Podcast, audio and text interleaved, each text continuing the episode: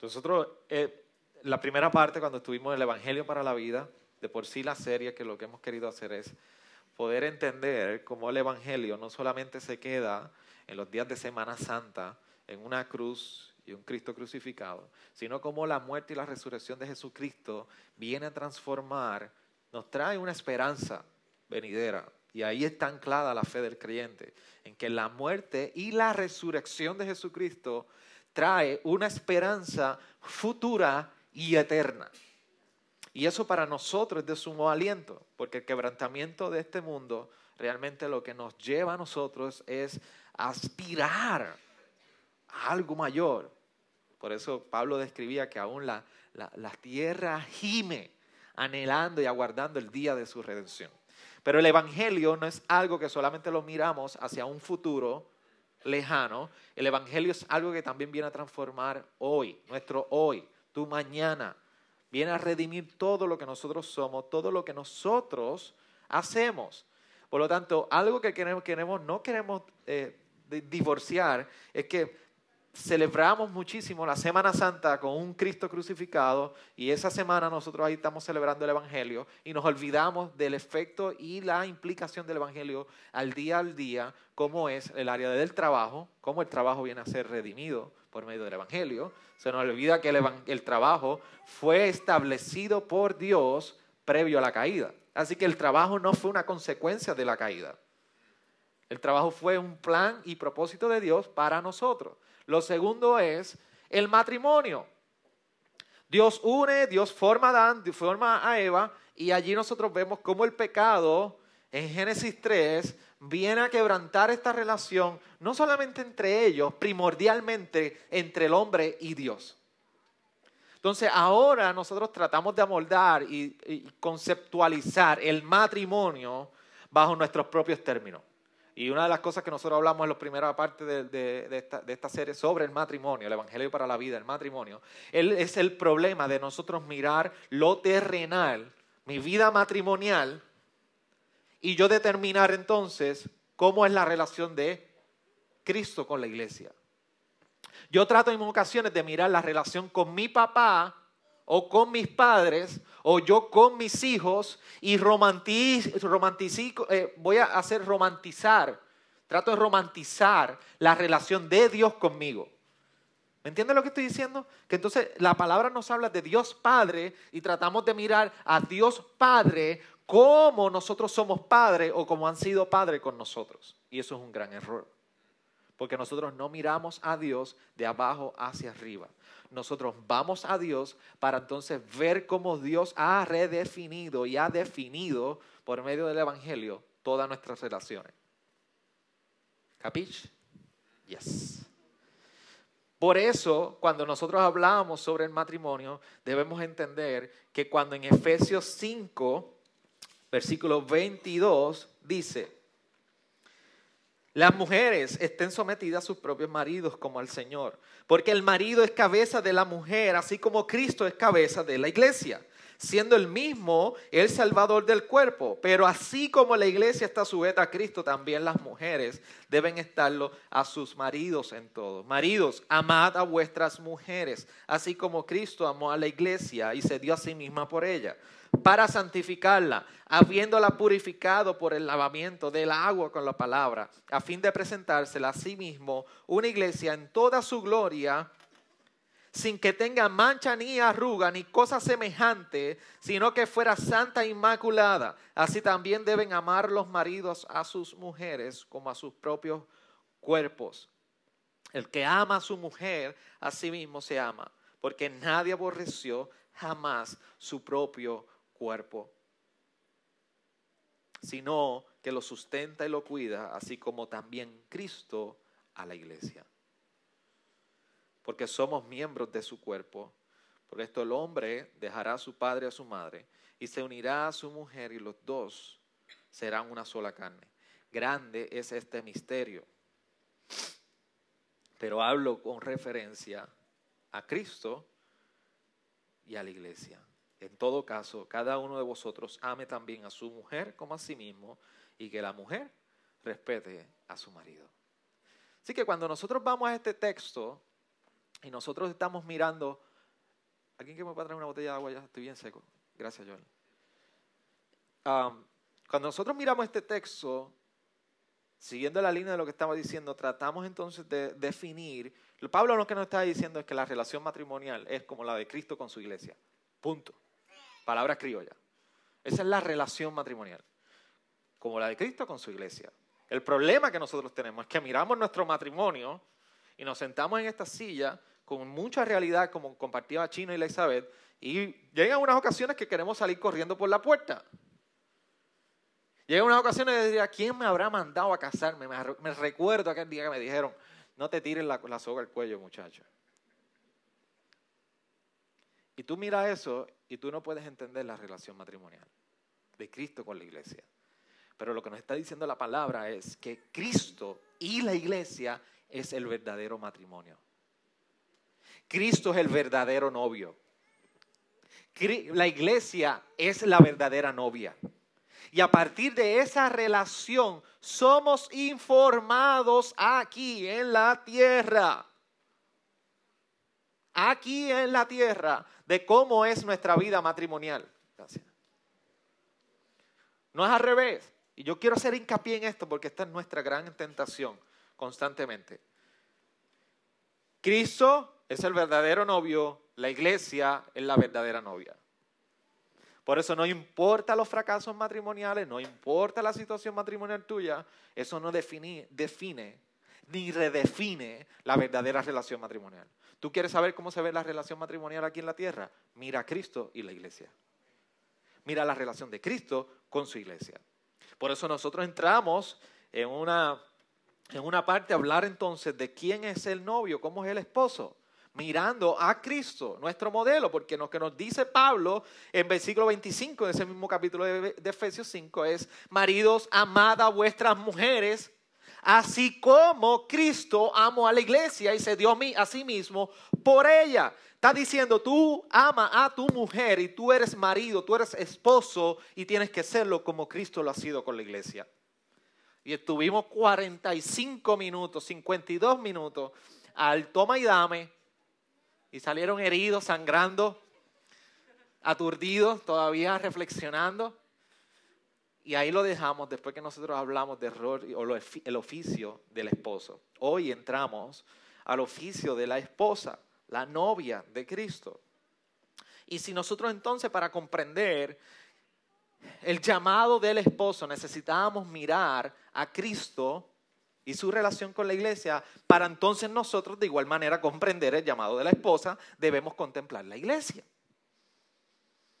Y es que cuando nosotros eh, miramos lo que es la familia, la familia es un drama del Evangelio. ¿Por qué? ¿Cuántos tienen hijos aquí? Levanten la mano. Ok, muy bien. En tus casas, con tu familia, con tus hijos, tú estás viviendo constantemente un drama del Evangelio. Los niños no tienen que pagar por comida, ni por techo, ni por ropa. Eso es dado por qué? Por los padres. El esposo ni la esposa en la relación matrimonial no esperan por pago de uno por otro. Oye, si a ti, si a ti te dicen que para ir a lavar, el, esposo te dice, si yo, yo lavo tu carro, si me paga a la esposa.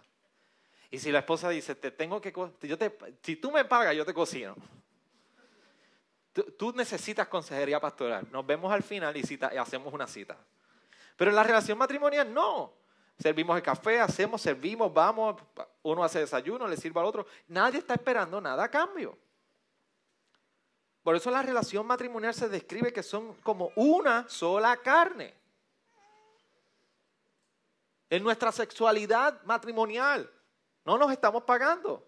Por eso Pablo condena cuando hay un asunto de adulterio. Y dice que si el que se junta con una prostituta en Corintio es como si se juntara una sola carne con ella. Eso es un pecado. Pero en el matrimonio nosotros no estamos pendientes a pagos del uno para el otro. Lo que nosotros vemos constantemente en este drama del Evangelio, que lo vemos a escala en nuestros hogares, con nuestros hijos, con nuestras esposas, de las maneras y los ejemplos que le compartí, es que hay un llamado a nosotros recibir. Los hijos reciben, en la relación de esposos, recibimos uno del otro. Mira, nosotros siempre con Necha y yo tenemos un asunto que, que ella, lógicamente por su trabajo, pues por él, no puede cocinar como quisiera y cocina bueno, cocina bueno, bueno, bueno de verdad. Pero no puede mucho por el tipo de trabajo que ella tiene, que tiene que viajar lejos. Por eso nos estamos mudando. Eh, para comer. Tú has dado el clavo, para tener más tiempo para que haga esa, comida. El, el, asunto es que ella, ella, se me perdió ya lo que iba a decir con la comida. Ah, llamado a recibir. El asunto es, perdóname hermano, pero hoy estoy en loading, estoy en una etapa de loading de tanta cosa. El, el asunto es que estamos llamados a recibir y ella a veces toma los sábados para hacer el desayuno. Lo que ese desayuno que quizás no ha podido hacer en la semana, ella se levanta bien temprano y, y hace el desayuno. Y usualmente hace algún revoltillo con tostada y sirve toda la mesa. Eh, pero hay un detalle, que ella no ha aprendido a hacer café. Entonces, uno, uno de los asuntos que generaba ese conflicto es que yo llego a la mesa y hay un buen desayuno, tanto las nenas sentadas con todos los jugos, y yo me siento y, y, le digo, ¿y el café? Pero tú no ves que yo te he hecho todo esto. Y por un café, por un café. Y es que estamos llamados a recibir en nuestra familia. Nos sentamos, nos encanta recibir.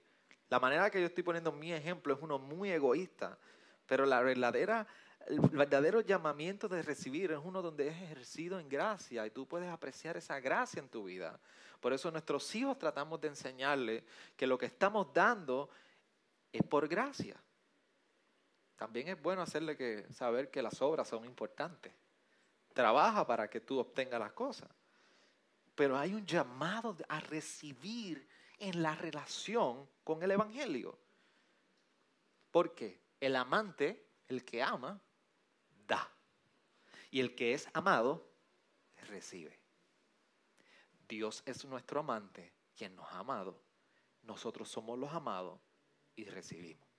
Por eso primera de Juan 4:10 dice, en esto consiste el amor, no en que nosotros hayamos amado a Dios, sino en que Él nos amó a nosotros y envió a su Hijo como propiciación por nuestros pecados. Lo que está diciendo es que tú estás sentado hoy aquí porque tú contemplas una salvación, porque tú crees en una salvación en Jesucristo, pero no es porque salió y brotó de ti la iniciativa de amar a Dios. Es que Dios amó de antemano, Dios amó primero, vio a su Hijo, trajo propiciación por tu vida y por tus pecados, tú experimentaste ese perdón por medio de Jesucristo y hoy estás aquí porque tú amas a Dios y quieres vivir en, santidad y agradarle.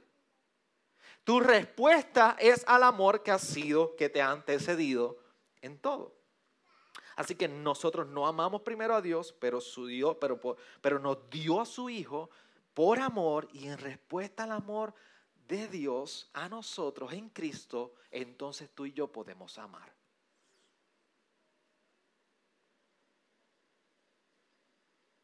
Incluso, esa, esa, es la base del amor. Juan después dice, en el versículo 19 y 20 de ese mismo capítulo de Juan, de la epístola de Juan, capítulo 4, dice, nosotros amamos porque Él nos amó primero. ¿Qué está diciendo? Que tú tienes la capacidad de amar. Porque alguien ya te ha amado. Tú puedes amar porque Dios te amó. Y por eso en el versículo 20 entonces dice, si alguno dice, yo amo a Dios y aborrece a su hermano, es un mentiroso. Porque el que no ama a su hermano, a quien ha visto, no puede amar a Dios, a quien no ha visto. Como si metieran una daga ahí hacen... Nosotros podemos amar. Es nuestra respuesta de amor porque hemos sido amados. Así que en cierta manera hay un llamado a recibir. El amante ama, nosotros los amados recibimos. Y ese es el, llamado que nosotros vemos en el caso del oficio de la esposa en el matrimonio, que es un llamado amar al esposo, versículo 25. El llamado del esposo es amar a la esposa, versículo 25. ¿Por qué? Porque es un paralelo con la iglesia, de Cristo y con la iglesia. Pero cuando nosotros miramos un poco más atrás, en el versículo 23 que estamos viendo, dice, porque el marido es cabeza y la mujer, así como Cristo es cabeza de la iglesia, siendo el mismo Salvador del cuerpo. Y mira el 24. Pero así como la iglesia está sujeta a Cristo, también las mujeres deben estarlo a sus maridos en todo. El cristiano responde en amor al sacrificio manifestado de Cristo en la cruz. De igual manera entonces la mujer, la esposa, puede responder en amor y con respeto a su esposo porque ha, visto el amor manifestado en su esposo. Versículo 33. En todo caso, cada uno de vosotros ame también a su mujer como a sí mismo y que la mujer respete a su marido. Así que este concepto de sumisión, que es el que vamos a entrar ahora, pudiera ser eh, considerado como injusto y posiblemente opresivo, así como nuestra cultura y la sociedad lo ve cuando hablamos del término de sumisión. Nosotros vivimos una época donde el sometimiento y la sumisión no es parte social, ni tiene parte, se ve como eh, un retroceso en los derechos humanos. Y la realidad es que esto es, cuando miramos la, perspectiva bíblica con esta perspectiva machista o feminista, lo que estamos haciendo es que no estamos entendiendo el concepto bíblico, porque de, nada es opresivo, de nada es injusto el concepto de sometimiento en la relación matrimonial, en este caso hablando de la esposa. Y nuestra tentación es mirar el matrimonio con los lentes del machismo y con los lentes del feminismo. Y eso es un gran problema. Descarten eso y miremos la perspectiva bíblica. Cuando nosotros hablamos de sumisión, ¿qué significa en la palabra y el aspecto bíblico de la sumisión? Bueno, Pablo decía en 1 Corintios 10, 24, nadie busque su propio bien, sino el de su prójimo. Es parte del principio de la fe cristiana nosotros negarnos por el bien de otro. Pablo le está diciendo a la iglesia de Corintio ahí, no busques tu propio bien, busques de tu prójimo. Los días de María nos enseñaron a eso. Conocimos personas que nos testificaron de eso. Como personas de lo poquito que tenían, daban también para aquel que estaba en necesidad. Recuerdo que con los vecinos, nosotros, algunos enviaban cremas de, maicena en la mañana. Allá no tenían facilidad de hacer café, yo hacía el café. Claro que voy a hacer café, no puede faltar café en casa. Y compartíamos uno a otro, miramos el bien, cómo hacer el bien al otro. Pero lo más interesante es que el mismo Jesucristo, nuestro Salvador, hizo un llamado sobre la sumisión en Lucas 9:23. Si alguien quiere ser mi discípulo, nieguese a sí mismo, tome su cruz y que sígame. Eso es un sometimiento a su llamado. Así que el llamado de la a la sumisión de la esposa lo que establece es una distinción entre el esposo y la esposa. ¿Y cómo sabemos esto? Bueno, les voy a hacer una pregunta que yo creo que ustedes se contesten en sí mismos. ¿Oprime Cristo con su fe? ¿Es Cristo ¿Usted ha visto a Cristo siendo cruel con la iglesia? No. El creyente se somete a Cristo porque experimenta y experimenta gracia por parte de Cristo. Entonces, cuando las esposas se someten a su marido, debe ser algo muy similar al aspecto de la fe que sometemos en Cristo.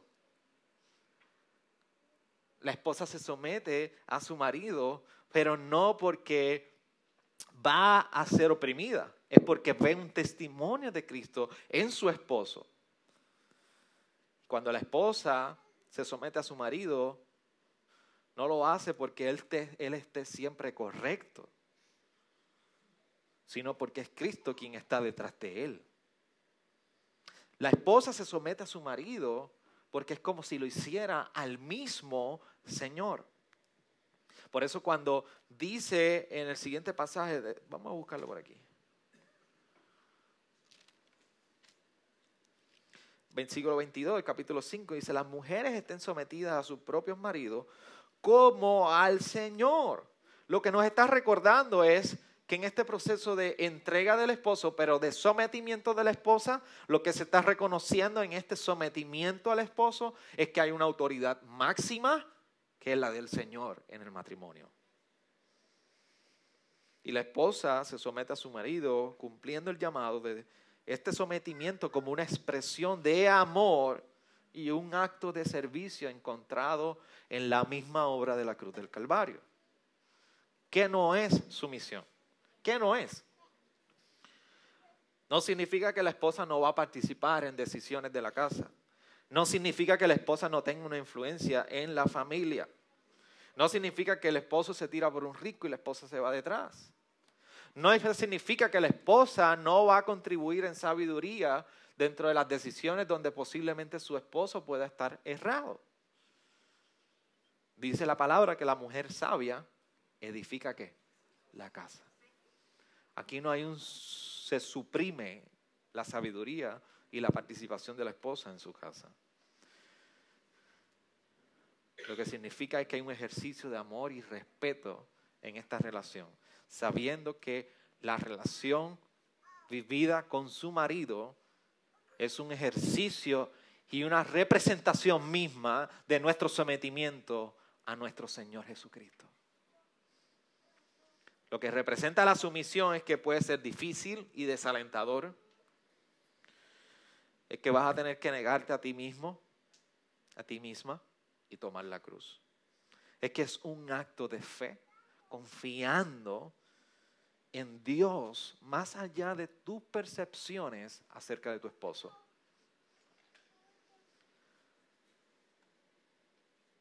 Y yo estoy convencido de que si el esposo tratara siempre a la esposa como, como Cristo trata a la iglesia, nuestros problemas serían bien mínimos.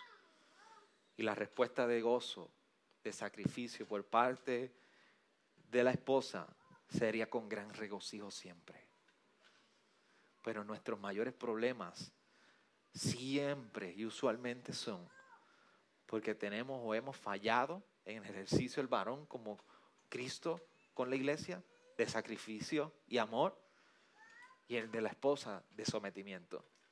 Mientras más cercano sea este ejercicio al matrimonio de Cristo con la iglesia, definitivamente nuestros problemas no serían tan, tan comunes como los que tenemos.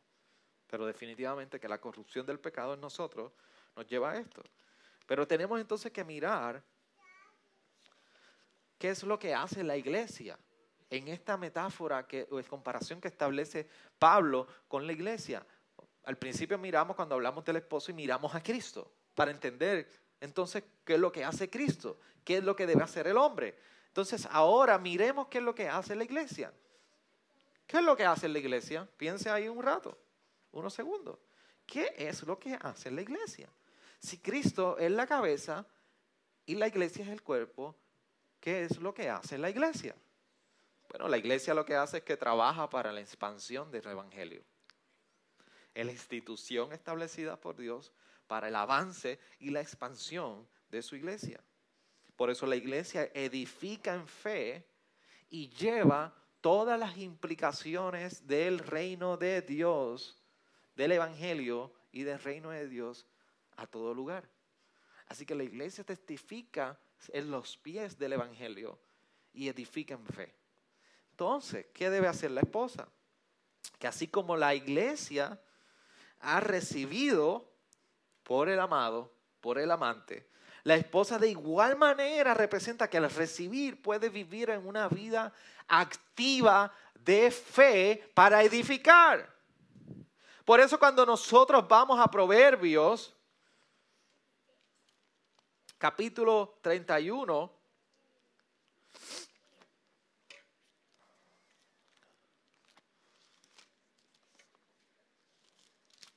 Versículo 10, en adelante se describe la esposa de la siguiente manera.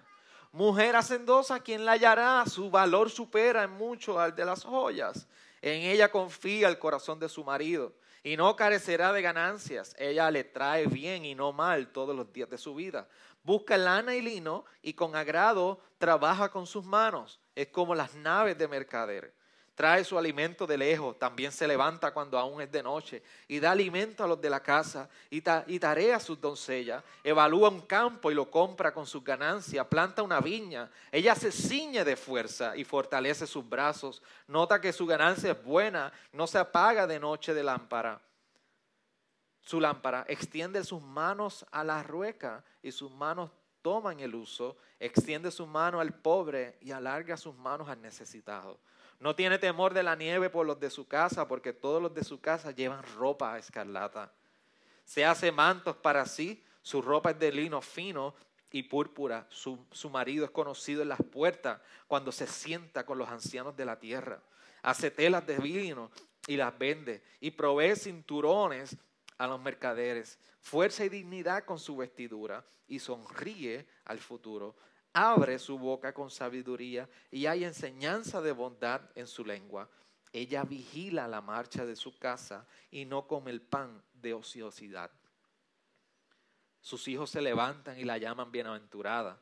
También su marido y la alaba diciendo, muchas mujeres han obrado con nobleza, pero tú las superas a todas. Engañosa es la gracia y vana la belleza, pero la mujer que teme al Señor, esa será alabada, alabada, alabada. Darle el fruto de sus manos, que sus obras la alaben en las puertas. Qué imagen tan preciosa de la mujer. Y si usted mira las figuras que se incluyen en la descripción de esta mujer sabia, la mujer virtuosa, es una mujer sabia, elegante, fina, fuerte, que sabe trabajar, que sabe tomar decisiones, que sabe administrar, que sabe cuidar, que se sacrifica porque incluso hasta por la noche está velando. que es sometida a su marido porque dicen que a su marido lo reconocen en las puertas cuando está con los ancianos, lugares donde se emitían juicios y la gente iba a buscar consejo y a deliberar acerca de decisiones. Y eran las puertas, las entradas de las puertas que ahí se colocaban para traer esos ancianos consejos. Así que su vida activa en fe, su vida en sabiduría y sometimiento y sacrificio, testificando como iglesia, es una mujer que realza, no solamente a sí mismo, sino propicia el Evangelio es una imagen bonita de la, mujer en ejemplo como la iglesia. Ahora, cuando nosotros hablamos de este asunto de la relación matrimonial, ¿qué cruz nos ha tocado? ¿Qué cruz nos ha tocado?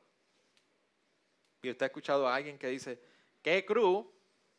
Yo recuerdo que en casa cuando mi hermana y yo no hacíamos algo, se escuchaba allá repitiendo el regaño mami diciendo, ¿qué cruz? ¿Qué cruz yo tengo? Y eso es lo que significa es que el asunto está pesado. El asunto ya se está saliendo de proporción y me está, me está sacando la mujer que, que toma el uso y la mujer que está fuerte, que requiere disciplina este asunto. ¿Qué cruz? Un asunto difícil. El matrimonio tiene sus cruces. Nosotros vemos constantemente a través del Evangelio y hablando ahorita sobre el concepto de la, sumisión de una perspectiva bíblica, nosotros vemos que de igual manera en el Evangelio de Lucas 9, 23 lo dice, pero Mateo también lo dice en, el capítulo 16, versículo 24, cuando dice entonces Jesús dijo a sus discípulos, si alguno quiere venir en pos de mí, nieguese a sí mismo, tome su cruz y sígame. En la vida cristiana consiste en tomar cruz. Algunos están más livianos, otros estamos más pesados. Pero el matrimonio es una cruz. Tu matrimonio es una cruz. Porque nosotros en ocasiones llegamos a un inicio del matrimonio y muchos llegan hacia el matrimonio con este concepto ideal, idealista, de que tú no vas a sufrir problemas. Todo va a ser como, como los cinco o los cuatro años de noviazgo. Y te casas y al otro día reventó la primera bomba atómica en tu casa. Porque hoy los zapatos estuvieron chévere ahí en esa esquinita de la cocina. Mañana también. A la semana, tú vas a dejar esos zapatos siempre ahí. Tú no eres de recoger. Sí, yo los recojo ahorita. Al mes. Al mes. Están los zapatos volando. De un lado al otro. Yo te dije que cogiera los zapatos. Es el, matrimonio. ¿En tu casa vuelan los zapatos, Luis? ¿Por qué tú te rías así? Hablamos después.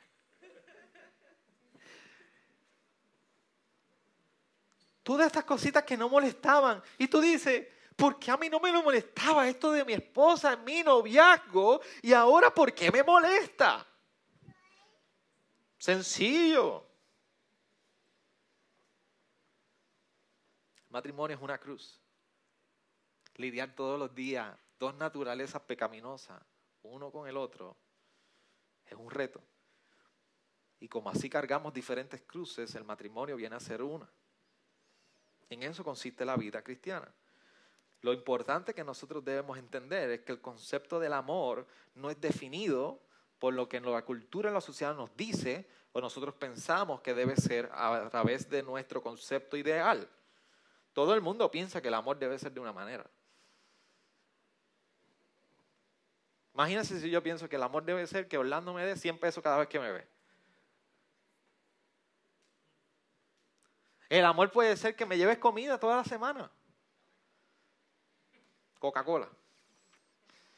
Nosotros tendemos a, a, coger estos conceptos y definirlos a nuestra, a nuestra propia gana y a base de nuestras experiencias pasadas. Eso influye muchísimo. Si usted va a un restaurante por primera vez y no le gustó, usted no vuelve. Pero si fue una persona que le gustó y fue excelente la experiencia, puede estar toda la vida yendo a ese restaurante, al mismo. Percepciones, pero cuando vamos a la palabra no nos prestamos para percepciones. La palabra es firme sobre unas cosas. La palabra nos define amor. Por eso le dimos lectura en 1 de Juan 3:16 y nos dice, en esto conocemos el amor, en que Él puso su vida por nosotros, también nosotros debemos poner nuestras vidas por los hermanos. El concepto del amor es uno de sacrificio. El Evangelio nos habla del amor y lo que nos habla es de alguien que se sacrificó, se entregó de un amante y unos amados que están recibiendo. Así que cuando hablamos del amor en el matrimonio, es un ejercicio constante, diario, a cada segundo, de entrega en amor. Y eso significa que sobrepones los intereses de tu esposo o tu esposa te sometes, en el caso de las esposas, y de los maridos aman a sus esposas.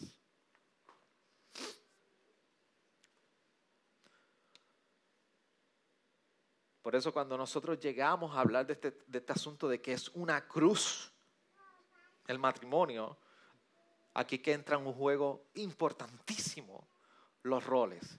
El rol del esposo y el rol de la esposa. Y usted sabe algo, a la esposa no se le pide que ame a su marido. ¿Usted lo sabía? Búsqueme un texto en la Biblia donde le diga, esposas amen a su marido. Las esposas no están obligadas a amar.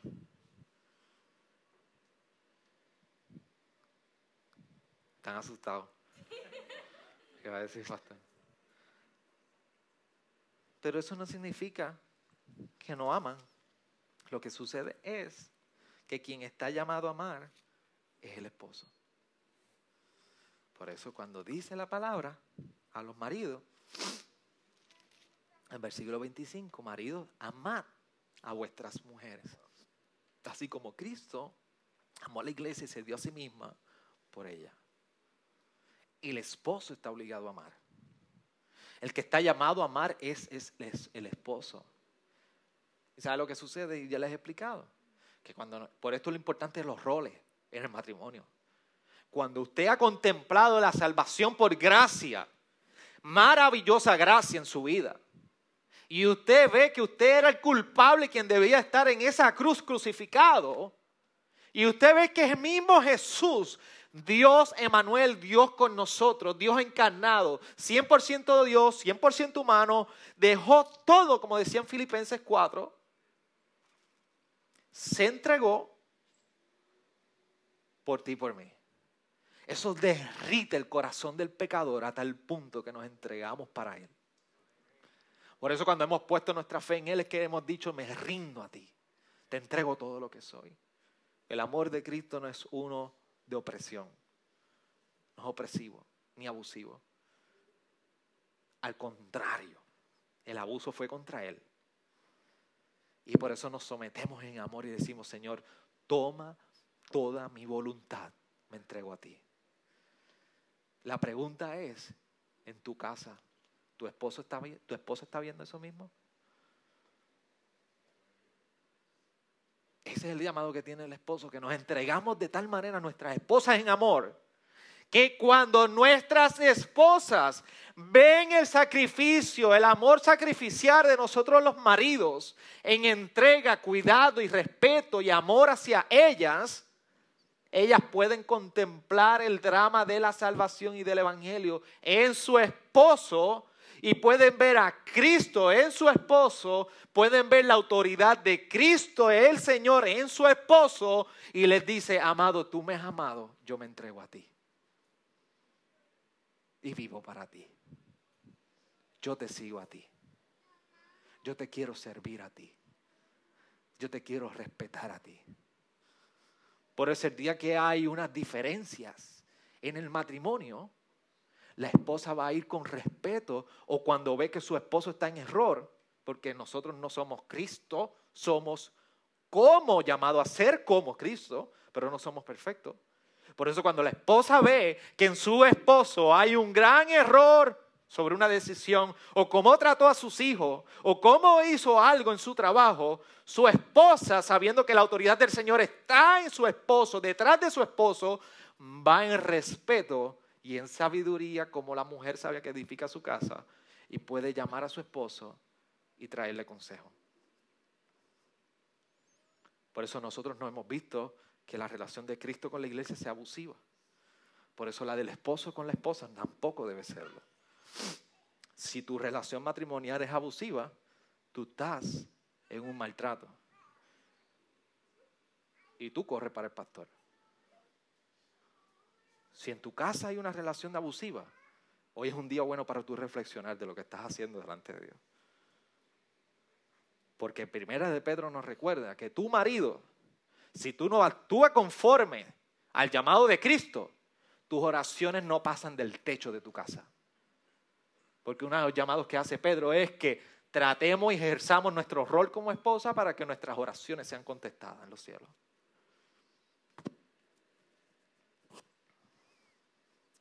Y en esta cruz una de las cosas que nosotros podemos vernos tentados a experimentar es la insatisfacción matrimonial. Vivimos en un tiempo donde nosotros tratamos de mirar el matrimonio de una manera romántica. Y el matrimonio que nos explica la Biblia no es un matrimonio romántico, como nos explicaba Chino y Lexa. Hay un llamado a la relación matrimonial, a amarse, a tener intimidad.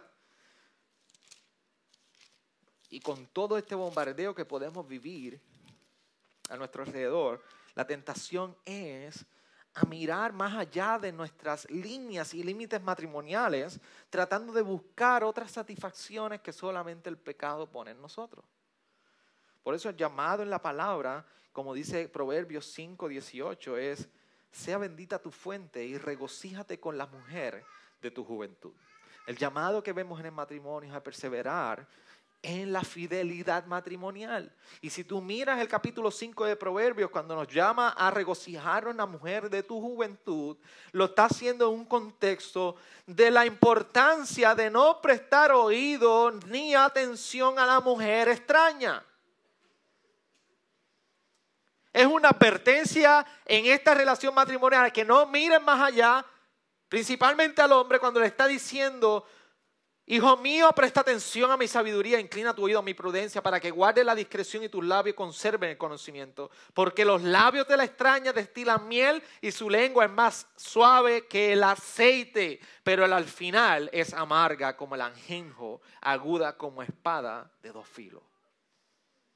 Por eso el llamado en el matrimonio no es a tratar de, de comprar lo que nos venden, que las relaciones matrimoniales son aburridas después de cada cierto tiempo. Que nuestra vida sexual debe ser como el mundo la presenta. Nuestro llamado en la palabra es a ser fiel como Cristo es fiel con la iglesia. Por eso en el ejercicio de este asunto del matrimonio, el perdón viene a ser el ejercicio constante del Evangelio en práctica en nuestras relaciones. Primera de Juan 4:11 nos recuerda que amados, si Dios así nos amó, también nosotros debemos amar, amarnos unos a otros. Una de las cosas que nos llamó Jesús a amar es amar a nuestros enemigos. Y tu esposa tu esposo no es tu enemigo. Y si lo fuera, ámalo. Así, por esto el matrimonio es mucho más que un concepto de buena comunicación. El matrimonio va a la misma raíz de lo que es la manifestación del, del Evangelio en nuestras casas. Por eso yo les leía en la primera parte, al final, Hebreos 13:4, cuando dice, sea el matrimonio honroso en todos y el lecho matrimonial sin mancilla, porque a los inmorales y a los adúlteros los juzgará Dios. Y yo vuelvo y te repito las mismas preguntas hoy. ¿Honramos a nuestros matrimonios? ¿Reconocemos hoy que quien tú tienes en tu casa como tu esposa y tu esposo es quien Dios te ha dado a ti. Por eso, nuevamente mi llamado a los esposos es salgan y amen a sus esposas. Y por eso hoy también el llamado a las esposas es salgan, respeten a sus maridos, honren a sus maridos y hagan un despliegue en toda su majestad del Evangelio manifestado en sus casas con sacrificio, con servicio y con testimonio. Que cuando la gente mira a tu marido, por la manera que tú lo has respetado, lo has amado, has honrado en nombre del Señor tratándolo, puedan decir qué mujer virtuosa tiene ese hombre. Nuestro llamado al final del día es vivir el Evangelio en nuestro núcleo familiar. Como Cristo se entregó por la iglesia, la iglesia lo ama. Nosotros maridos nos entregamos y nuestras esposas nos aman. Con eso nuestros hijos reciben un testimonio del mismo Evangelio en nuestra casa. Por eso vamos a hablar de nuestros hijos el próximo domingo. Oramos. Gracias Señor.